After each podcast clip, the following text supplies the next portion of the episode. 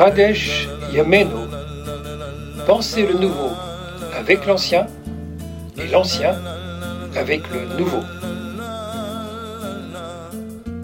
Une émission bimensuelle proposée par Adat Shalom, communauté massortie de Paris. Animation et conception, Antoine Mercier et Rivonne Crigier.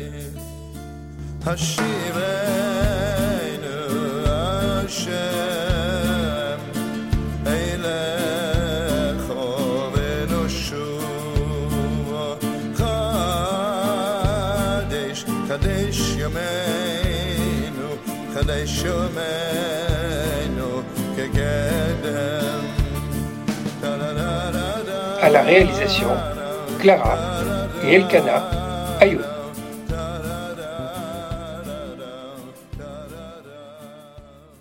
Bonjour à tous, bonjour à toutes et bienvenue sur la chaîne YouTube d'Adat Shalom. Euh, nous avons le plaisir aujourd'hui de recevoir la philosophe Catherine Chalier. Bonjour madame. Bonjour.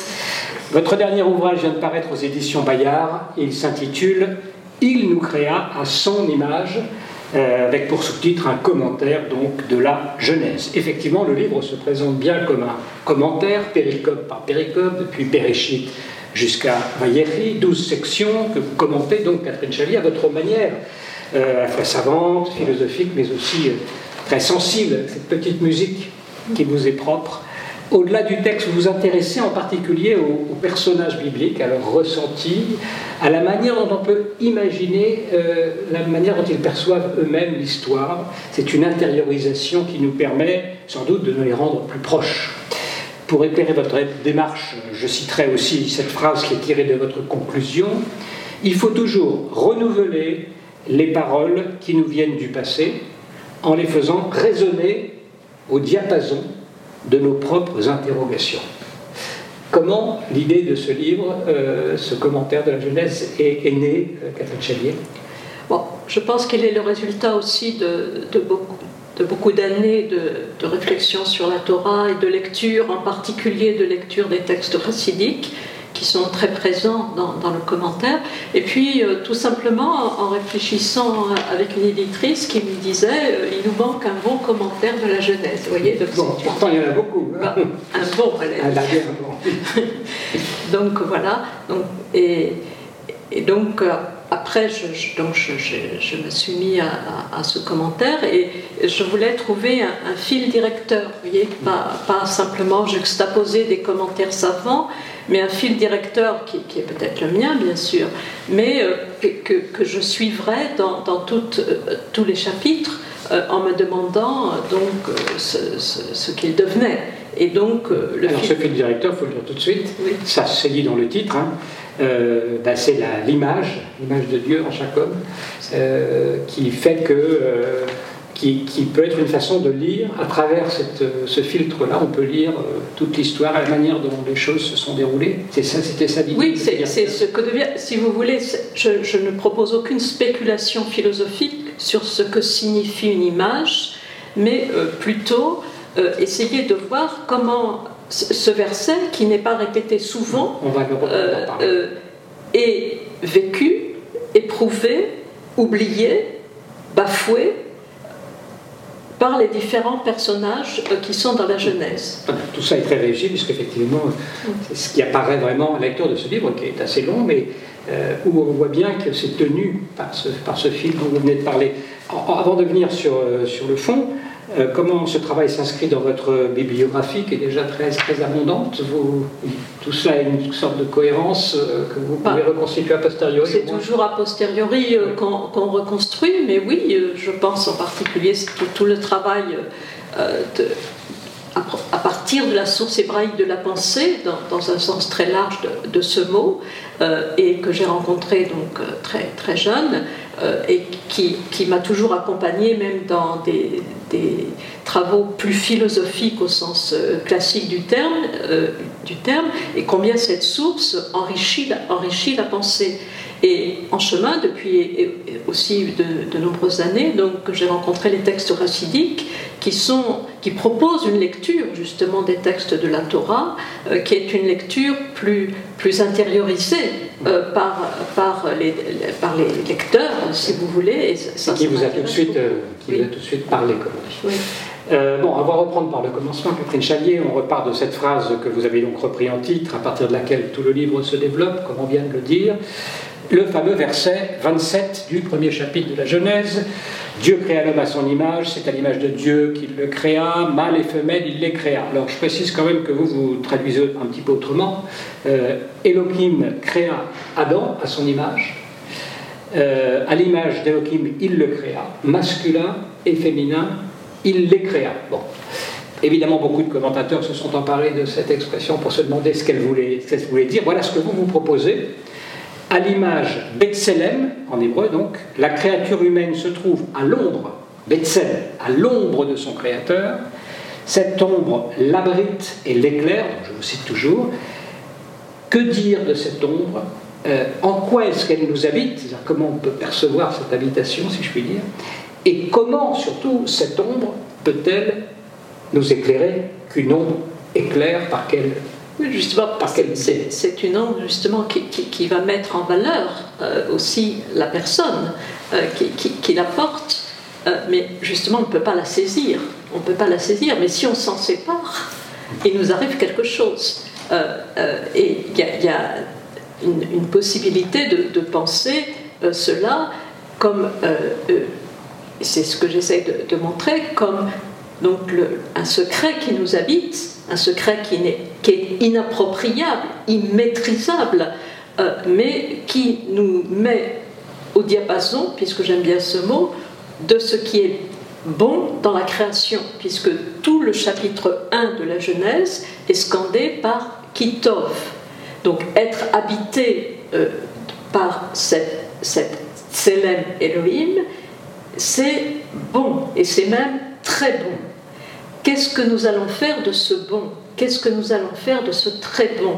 Allons-nous donc le vivre ou allons-nous l'oublier? Et j'ajoute, parce que ça c'est très important dans, le livre, que il les créa. C'est un pluriel. Donc c'est masculin et féminin. Or, il me semble que ce point-là est, crucial dans tout le texte, en ce sens que il advient aussi à cette ombre quelque chose lorsque le masculin et le féminin sont séparés ou quand euh, le féminin, la femme en l'occurrence, les différents visages de femmes qui arrivent dans, dans le texte de la Genèse, sont oubliés, sont méprisés, ne sont pas nommés.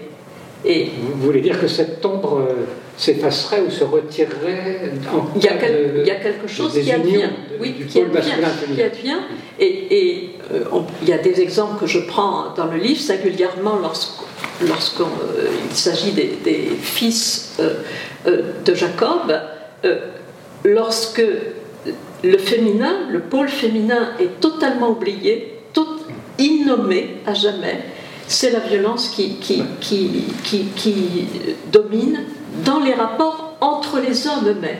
Donc il y a, ce, deuxième thème qui est sous-jacent dans tout le livre, c'est aussi le lien entre le masculin et le féminin, porteur ensemble de cette, de cette célèbre, de cette image. J'imagine quand le, pôle masculin également est effacé, euh, la situation n'est pas. Oui, mais sauf que c'est pas, pas, ça. C'est juste pas le cas.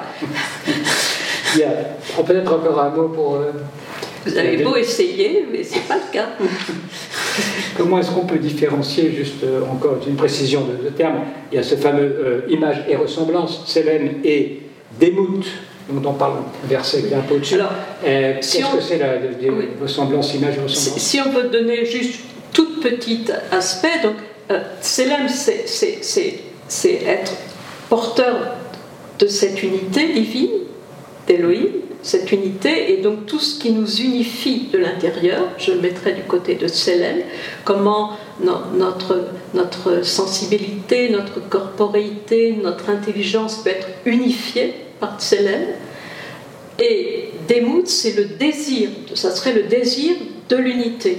Voilà, mais c'est juste une proposition, une hypothèse euh, qu'on peut, qu'on peut, discuter. Hein. En tout cas, chaque créature, ce que vous écrivez, porte ce don, ça don, de manière unique et insubstituable. Oui, c'est ça, c'est un don qui fait donc notre unicité, c'est très important. C'est ça, ça c'est très très important. C'est-à-dire ce qui fait qu'on est ce qu'on est, ce qu'on est finalement. Ce qu'on est, tout à fait, oui. Et je précise bien unicité, pas identité.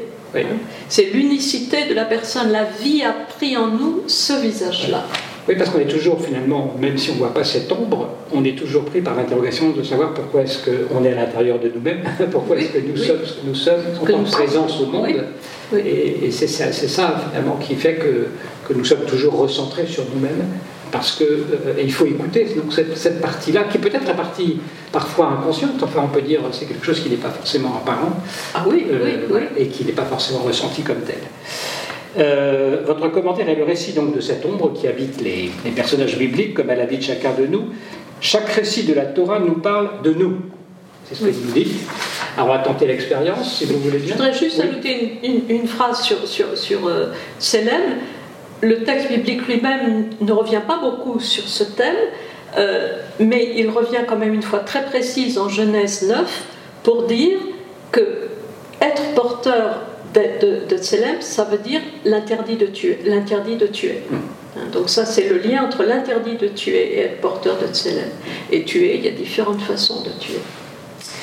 Alors, prenons, faisons l'expérience donc euh, de ce que vous nous proposez comme, euh, comme pari, j'allais dire, pour une, cette nouvelle lecture de, euh, la Genèse, la rivalité fratricide entre Cain et Abel, premier événement biblique, premier meurtre de l'histoire, qu'est-ce qui se passe au niveau de, l'image de Dieu dans cette situation? Eh bien, justement, ça, ce texte qui est fondateur, parce que on peut lire toute la jeunesse comme une histoire de la fraternité qui se cherche et qui, n'aboutit pas à bien. Euh, bon. Et dans ce premier texte, au lieu de, pour chacun de vivre son unicité, nous sommes dans un univers de la comparaison. Qu'un ne voit qu'une chose, que son frère a réussi là où il a échoué. Et, ce, fait d'être omnubilé par la comparaison, il a réussi, moi pas, c'est insupportable. Et une règle très précise dans la vie pour être malheureux, c'est se comparer à autrui. Ça, c'est sûr et certain. On, va être un conseil Oui, c'est un conseil. Donc, cessons toute comparaison. En fait, il ne voit rien d'autre que ça. Il ne voit rien d'autre que le succès de son frère. Et il ne se pose aucune question sur lui-même, sur lui-même, sur ce qu'il a pu mal faire ou je, ne sais pas. Parfois, peu importe. on peut sentir une injustice malgré tout. Vous sentez, vous sentez une injustice parce que vous vous comparez. Parce que vous vous comparez. Si vous cessez de vous comparer, vous ne sentez pas une injustice. Peut-être que vous commencez à réfléchir à à vous-même. Euh, et il pose le geste qui précisément tue l'image, c'est donc d'assassiner euh, son frère. Et voilà, je précise une chose qui est un peu étrange dans le texte biblique, c'est Cain et Abel, les deux, on ne dit pas qu'ils sont créés à l'image. On le dira pour le troisième, Seth, que Adam lui transmet l'image. Voilà. Mm. Ce que j'en tire comme conclusion, pour le troisième, c'est qu'il vient habiter une humanité dans laquelle la violence a déjà eu lieu, dans laquelle le mal a déjà prévalu, et lui qui reçoit cette image, il doit tenter de maintenir la présence du bien dans ce monde. C'est notre tâche. Vous écrivez donc, je, résume, enfin je résume pas, je, vous cite pour, euh, par rapport à ce que vous venez de dire, les disputes proviennent du fait que chacun se croit un individu séparé, peut-être que vous expliquiez cette notion d'individu séparé, un individu qui plutôt que de se tenir à l'écoute de la clarté qu'il porte en lui, se compare aux autres, les envie, les jalouse ou les déteste. Euh, c'est de là deviennent, viennent tous les, tous les problèmes. Euh, se croit un individu séparé, séparé de quoi? Bah, Séparé justement de cette présence d'Élohim en lui, euh, qui, qui, l'habite.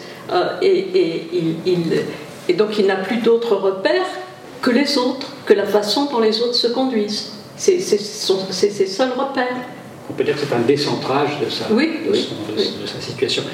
Alors, avec Noé maintenant, euh, on progresse dans le, dans, le, dans le, livre, on voit que ben, on peut malgré tout persévérer, continuer de marcher avec Dieu, même seul contre tous, pratiquement. C'est-à-dire que cette, ce désir de vouloir euh, être fidèle à ce que nous sommes sans être dans la comparaison avec autrui, eh bien, c'est quelque chose qu'on peut faire quand bien même l'ensemble de l'humanité euh, aurait abandonné cette recherche.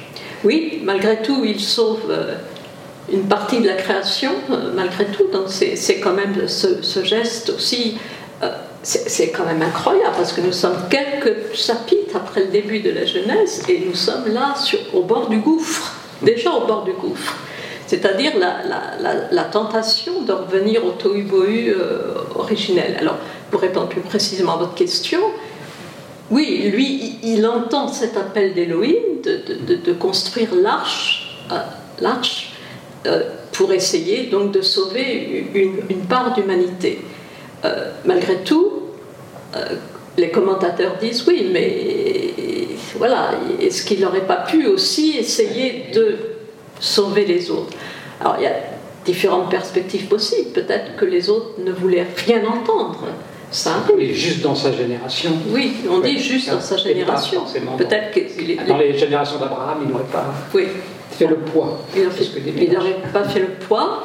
Euh, mais, mais, il y a un moment donné où euh, ça peut paraître très difficile, effectivement, de, euh, de vouloir ramener chacun à cette image, d'avoir ce discours, parce qu'on n'est pas entendu, tout simplement. Oui, parce qu'on n'est pas entendu.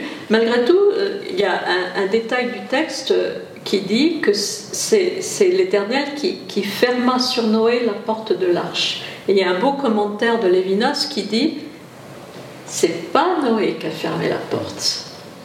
Comment pourrait-il fermer la porte à l'heure du déluge? Le déluge, c'est maintenant. Et il compare donc cette arche à, l'âme humaine. Comment puis-je m'enfermer en moi-même, même avec les siens, euh, avec les miens euh, alors que le déluge vient? C'était comme si il appelait les derniers retardataires éventuellement. Voilà, exactement. il, y a, un Midrash qui dit qu'il essayait de les garder une fenêtre ouverte si, mm. jamais on pouvait un peu sauver quelqu'un. Alors on franchit. Mais il faut dire quand même une chose après, quand il sort, euh, ce, voilà, ce désastre advenu ne le laisse pas indemne. Mm on connaît, l'histoire, mais.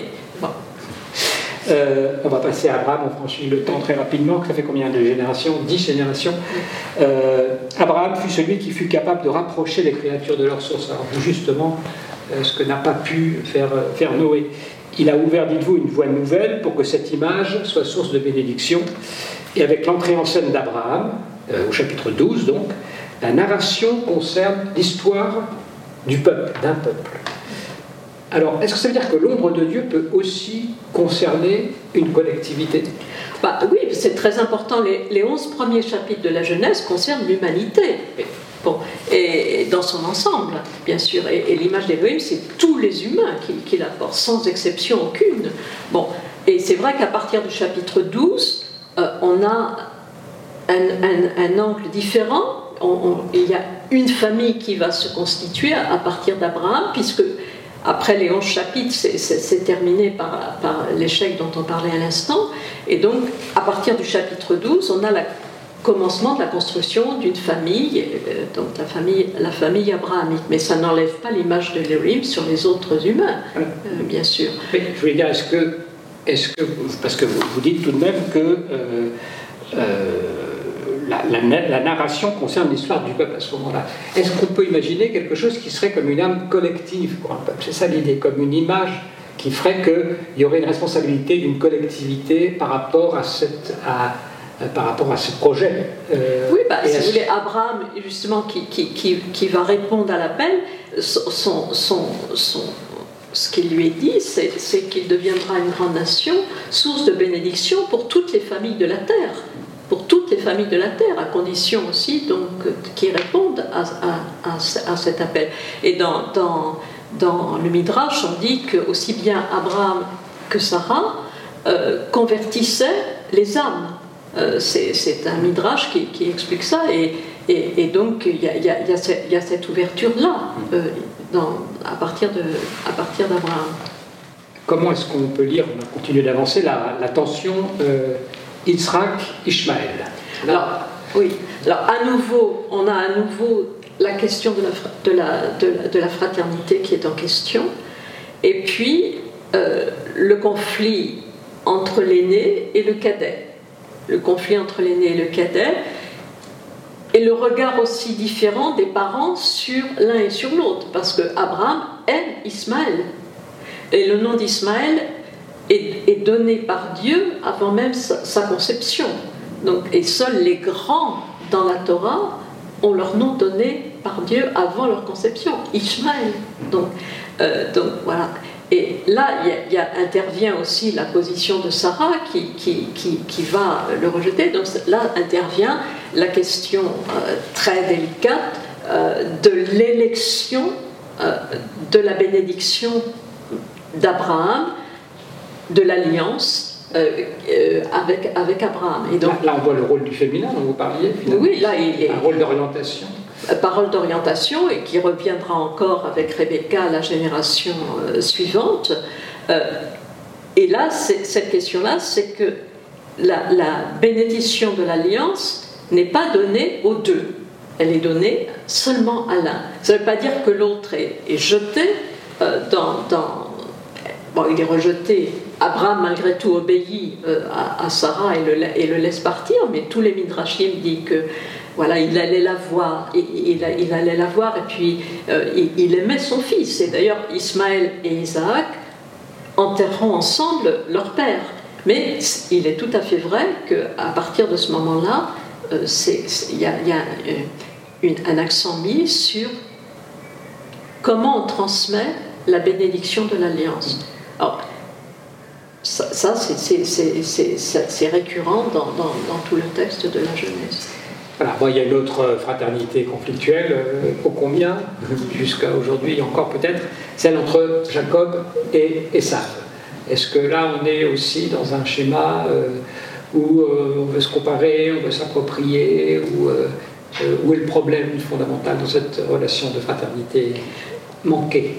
Ben, Là aussi, c'est l'usure c'est l'usurpation par Jacob de la bénédiction que Isaac préparait pour son fils, Ésaü, donc épisode que, qu'on, connaît bien. Euh, et puis, chez Ésaü, le sentiment de la haine qui grandit d'avoir été privé de cette bénédiction. Et alors je ne partage pas du tout les commentaires qui font une lecture très rétrospective et d'Ishmaël et d'Ésaü en leur prêtant tous les défauts de la création euh, et qui sont dus, qui sont des commentaires qui sont, qui sont beaucoup plus tardifs. Pour euh, Ésaü, ce sont des commentaires qui sont contemporains euh, de la domination romaine et donc qui, qui, qui, vont mettre Ésaü du côté de Rome puis de la chrétienté et puis pour Esaïe, du côté de l'apparition de l'islam, euh, et, voilà. Donc, alors ça, c'est des lectures, si vous voulez, qui me semblent manquer ce, qui est en jeu dans le texte, dans le texte lui-même. Euh, même si ces, deux euh, frères ont donné lieu à des peuples différents et, dont les rapports avec les descendants d'Isaac et, et, de Jacob sont, sont conflictuels. Pour en revenir plus précisément donc euh, à Ésaü, Ésaü est présenté comme quelqu'un qui aime son père et, qui, et qui, qui, qui, le vénère même et qui, qui souffre de, de, de, de, ce rejet euh, et de ce rejet aussi par sa mère. Donc là, c'est pas simplement des histoires simples. Vous nous avez dit précédemment que ce qui nous arrive ne doit pas euh, nous faire avoir du ressentiment. Ah, moi, je ne prêche pas la bonne parole. Je n'ai pas dit que nous ne devons pas avoir de ressentiment. J'essaie de dire plutôt ce qui arrive quand nous en avons, ce qui est autre chose. Ça. En l'occurrence, c'est peut-être le cas pour Esaü qui après bien entendu, se retrouve déprimé. non, mais non seulement il se trouve déprimé, il se trouve plein de haine. Et alors là, je n'hésiterai pas à dire, mais je ne dis pas qu'il ne faut pas avoir euh, je dis que quand, la haine en nous monte, et ça nous concerne aussi, il y a de l'Ésaü en nous-mêmes, hein. il ne faut, pas du tout croire le, contraire, il y a de l'Ésaü en nous-mêmes, et quand, quand le ressentiment et la haine montent en nous, et ça nous arrive, euh, si nous les laissons monter, c'est aussi cette image d'Élohim, c'est-à-dire de ce bon de la création, ce bon originel, que nous étouffons. Donc, alors, je, suis contente de votre question parce que ça, me permet bien de dire aussi qu'il s'agit aussi de lire, et ce n'est pas moi toute seule qui dis ça, c'est aussi bien de commentaires de la tradition racidique, qu'il y a Ésaü en nous-mêmes, qu'il y a euh, Ismaël en nous-mêmes. Et donc, les commentateurs qui, les, qui les assimilent à de mauvais gars, euh, et, ensuite qui en font des descendants, euh, euh, donc des, musulmans qui, qui, nous, qui nous maltraitent ou des chrétiens qui nous maltraitent, ils, ils, ils, échappent à cette question. Et qu'en est-il des d'Ésaü en vous-même? Hmm. Qu'en est-il d'Ismaël en vous-même? C'est plutôt cette question qu'il faut se poser, et non pas moraliser en disant c'est pas bien. Parce que ça sert à rien de dire que c'est pas bien. Euh, s'il n'y a pas un vrai travail sur soi. Qu'est-ce qui, m'arrive quand je laisse justement la jalousie pour mon frère monter en moi euh, ou, la haine monter en moi Qu'est-ce qui m'arrive Oui, c'est plutôt ça. Et, ce qui m'arrive, c'est, que je perds de vue ce, ce de la création. Ce tort de la création. On va parler un peu des, femmes, enfin en particulier des matriarches et plus précisément des deux sœurs, euh, Rachel et Léa, hein, enfin de Jacob, qui sont à la fois associées mais aussi un petit peu rivales quand même, malgré tout. Tout à fait. Euh, comment ça se passe alors là entre ces deux femmes? Comment peut-on lire euh, bah, cette situation à Cette situation, bah, Jacob est trompé, mais bon, le trompeur est trompé aussi, hein, parce qu'il a trompé. Par oui. Par Aman. Et donc, qu'il. Par la vanne, pardon, oui.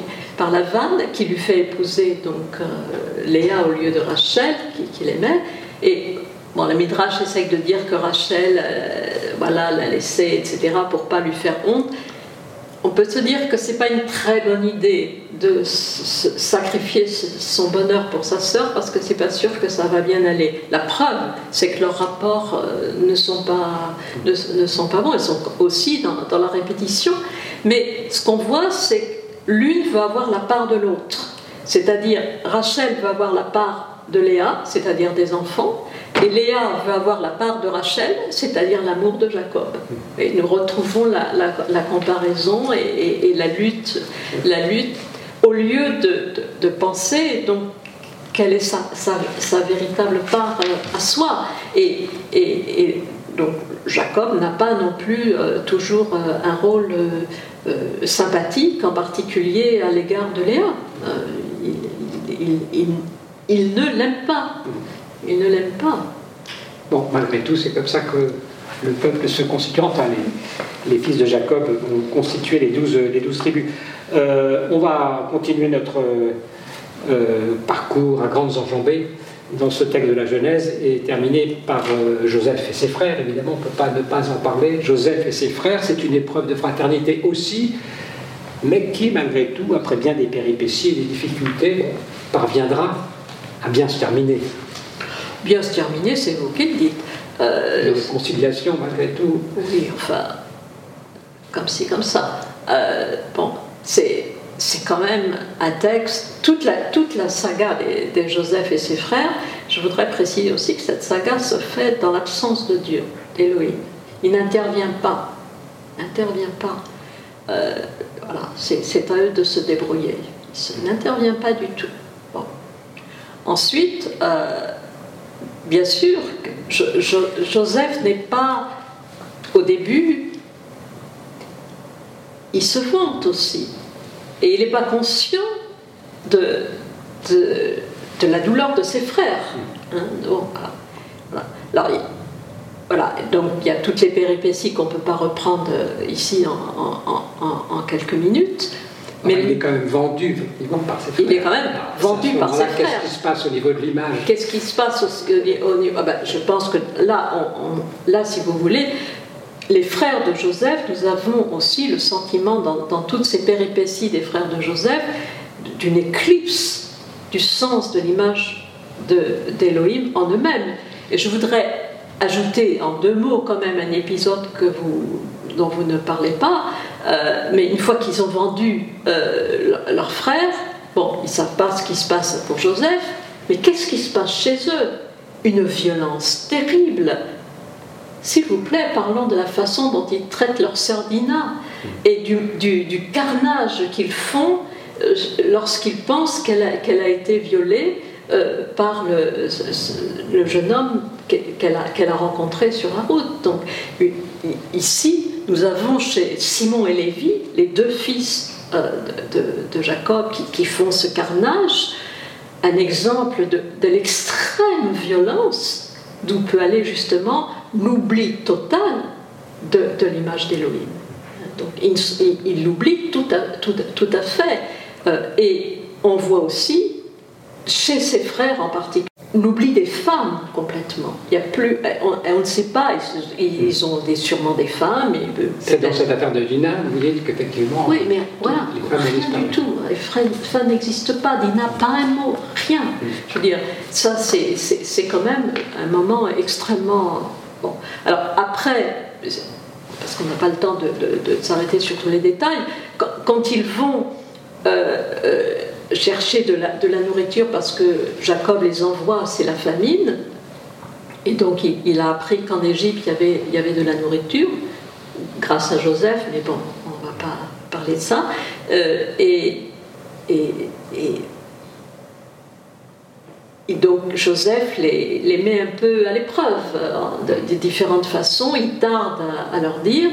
Euh, et en fait, ce qui est intéressant de, voir, c'est qu'il va dire Je suis Joseph, votre frère, lors du second voyage, lorsque Judas, Yehuda, parle. Et, on voit là aussi tout le chemin du remords qui a habité les frères, du moins deux d'entre eux, à savoir Ruben et, et Yehuda. Et, et Judas, c'est celui qui se montre le plus responsable, le plus responsable de tous. Et c'est quand Joseph entend cela qu'il peut, lui, dire qu'il est Joseph. Bon. Mais vous dites réconciliation. Parce que quand même, à la fin, malgré tout, vous dites de Dieu n'intervient pas, mais à la fin, Joseph dit euh, c'est pas, vous, c'est Dieu qui m'avait envoyé. Oui, ben ça, on peut en parler. Euh, c'est une lecture rétrospective de ce qui est arrivé. Que Joseph veuille croire cela. Il a transformé le, Oui, que, Joseph veuille croire cela, mais c'est très bien. Mais ça n'efface pas le mal commis. En rien, ça n'efface le mal commis. Ça, je trouve que ces lectures rétrospectives comme ça, ah ben voilà, c'était pour que. Euh, c'est une façon il y, a, toujours un résidu de mal qui demeure, un mal qui a été fait et un mal qui a été subi. Donc, et, les frères le savent très bien, puisque une fois que, Jacob est mort, ils disent, euh, tu, tu, voilà, euh, Jacob a dit que surtout tu, tu sois sympa avec nous. Hein. Donc voilà, c'est pas, pas sûr du tout. et je, bon, alors, il y a deux grandes figures qui sortent parmi les frères, de, les, différents frères, c'est Joseph et Judas, donc qui auront toute une destinée ultérieure extrêmement importante. Et Judas, c'est celui qui, se montre euh, responsable, qui essaie de, réparer. Il a déjà montré dans un épisode avec euh, la femme qu'il a rencontrée, qui, avec qui, voilà, avec Tamar. Euh, c'est celui qui, qui essaie de, de réparer, de, Bon, et qui, et, qui, qui, qui, fait justement monter vers Elohim donc ce qui va pas bien sur la terre par, sa responsabilité, sa responsabilité envers les autres. sa vocation royale peut-être aussi. Et sa vocation royale. Joseph, par cette phrase que vous avez rappelée, oh ben, c'est Dieu qui a arrangé tout ça, lui, il voudrait que Elohim descende sur terre. Mm. La tradition dira plus tard que l'un est l'ancêtre du Messie de, selon Joseph. Messie de Joseph, et l'autre Messie euh, selon Judas. Mais le Messie selon Joseph, il, il sera tué. Donc c'est, euh, un petit mot sur votre lecture, euh, qui, comme beaucoup de vos travaux, s'inspire de cette tradition chassidique dont vous parlez. c'est pour vous une clé d'accès de, ce point d'intériorité pour comprendre des situations et les sortir finalement de la du dogmatisme ou de la vision moralisante Ah oui, oui, je pense. L'idée de, si vous voulez, l'idée de, de Nekudat Apenimiyut, le point de l'intériorité, ou bien aussi certains disent le Nekudat Atov, le, point de bien, c'est-à-dire le, le, peu de bien qui est en nous, euh, qui est en nous et qui est comme au fond d'un puits recouvert par plein de, de, de, de, couches de scories qui, qui empêchent l'accès. Et, ce bien-là, c'est ce, ce, Nekuda dans, dans, la tradition racidique, chez, différents, chez différentes personnes, c'est celui avec lequel nous, nous devons essayer euh, d'être en contact. Qu'est-ce que ça veut dire d'être en contact? C'est-à-dire ressentir ressentir ce centre en nous-mêmes. Et c'est le lien entre, pour le dire en termes un peu plus philosophiques, entre notre finitude et l'infini d'où nous venons. Alors, ça tombe bien que vous disiez ça parce que j'avais encore une dernière question. Une phrase, j'aimerais bien que vous, vous explicitiez. La mort n'aurait de réalité, n'a de réalité qu'en tant qu'elle affecte une créature séparée de Dieu. Euh, bon, cette image de Dieu, euh, où est-ce qu'elle disparaît quand nous mourons? Qu'est-ce que ça signifie que la mort n'aurait pas de réalité euh, si on n'est pas séparé ben, si, on pense, comme dans cette tradition racidique, que justement c'est c'est la présence d'Elohim en nous-mêmes, la présence d'infini en nous-mêmes. Donc, dans, dans, les textes qui réfléchissent à, la, mort, dans, dans, la tradition juive, du moins dans cette tradition-là, c'est c'est ce lien-là qui, qui, qui, est révélé, c'est ce, ce lien-là euh, qui, vers lequel nous allons, si vous voulez. Et, et, si, nous, si nous, je ne sais pas, si nous réussissons parfois à couper complètement ce lien, alors voilà. Et, alors, il y, a un moment donné dans, dans le texte biblique, euh, lorsque euh, Ésaü vient vers euh, Jacob et, lui dit euh, donne-moi à manger parce que je vais à la mort, bon, est-ce que c'est un moment justement où elle a perdu toute possibilité de penser cela? Donc, l'être pour la mort, comme disent certains, euh, ou bien l'être pour la, pour, pour la vie, pour la vie dans son lien à l'infini. Hmm. C'est le désespoir qui est finalement euh, immoral peut-être, ou amoral. Désespoir, oui, mais il faut aussi savoir lutter contre son désespoir. Encore une fois, euh, tout ce qui est, négatif, je ne le mets pas chez les catégories de gens et moi je suis indemne, je le mets en moi. Euh, et c'est bien parce que je suis capable d'être désespéré, d'être triste, etc., euh, que, c'est très très important de, penser, voilà, donc comment, sortir du mal?